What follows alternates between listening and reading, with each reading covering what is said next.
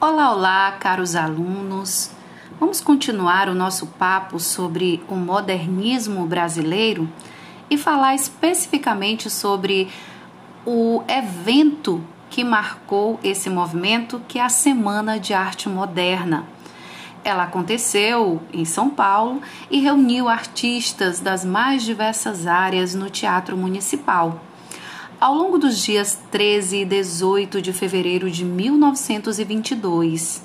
Por isso, é, ela também é conhecida como Semana de 22.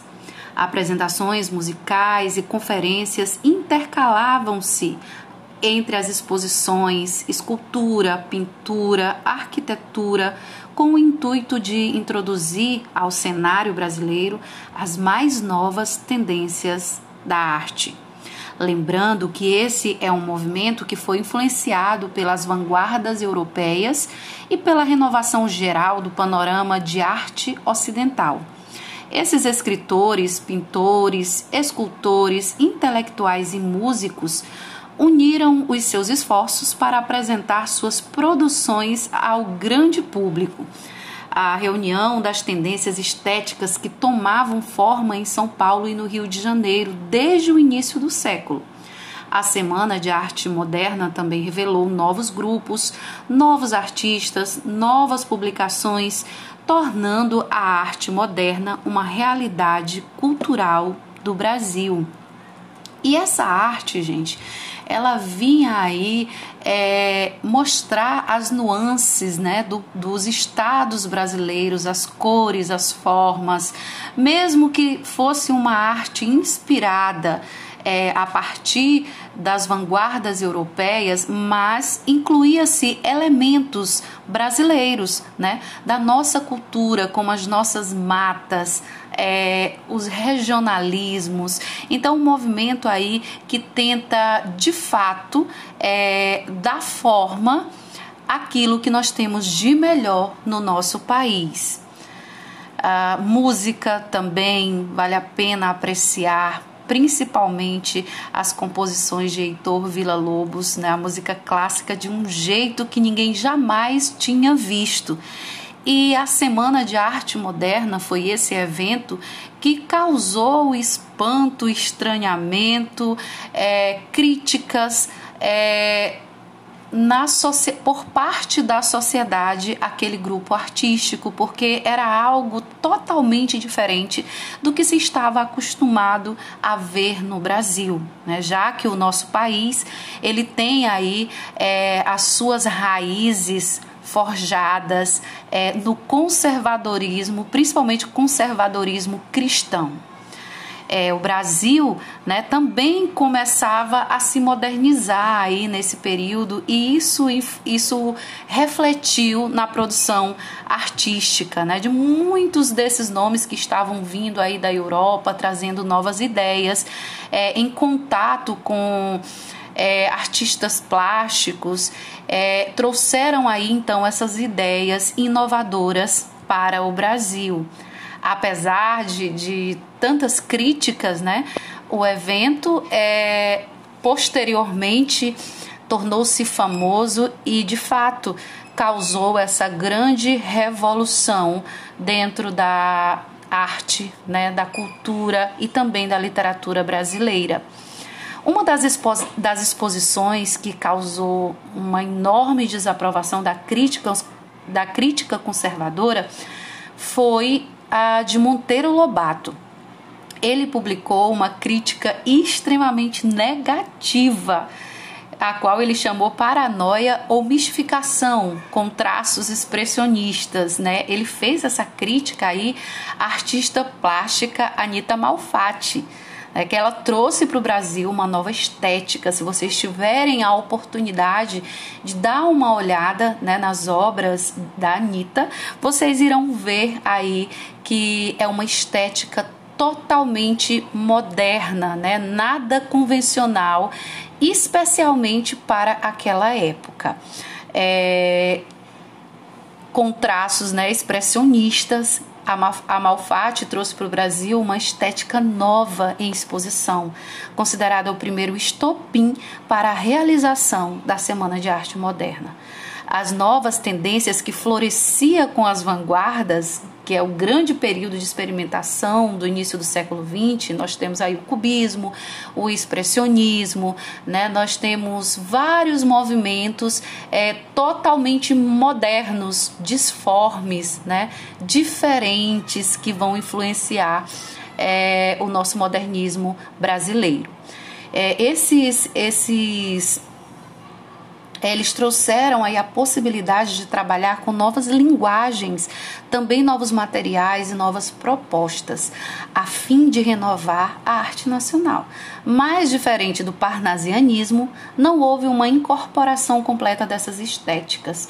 Não se importou é, para o Brasil o cubismo ou, ou o expressionismo em busca de se desenvolver aqui uma escola análoga. Os artistas que iniciaram o modernismo brasileiro aproveitaram-se desses novos procedimentos e técnicas desse rompimento com o academicismo para reelaborar o cenário artístico nacional.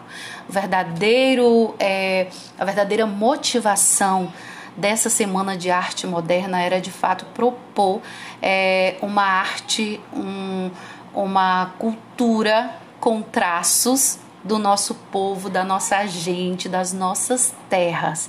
Então, ao observarmos né, a produção dessa época, nós iremos nos certificar que de fato era esse o interesse e não apenas seguir aí um determinado movimento é, que estava em alta ao redor do mundo.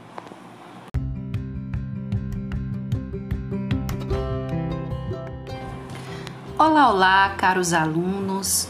Vamos continuar o nosso papo sobre o modernismo brasileiro e falar especificamente sobre o evento que marcou esse movimento, que é a Semana de Arte Moderna. Ela aconteceu em São Paulo e reuniu artistas das mais diversas áreas no Teatro Municipal. Ao longo dos dias 13 e 18 de fevereiro de 1922. Por isso, é, ela também é conhecida como Semana de 22. Apresentações musicais e conferências intercalavam-se entre as exposições escultura, pintura, arquitetura, com o intuito de introduzir ao cenário brasileiro as mais novas tendências da arte.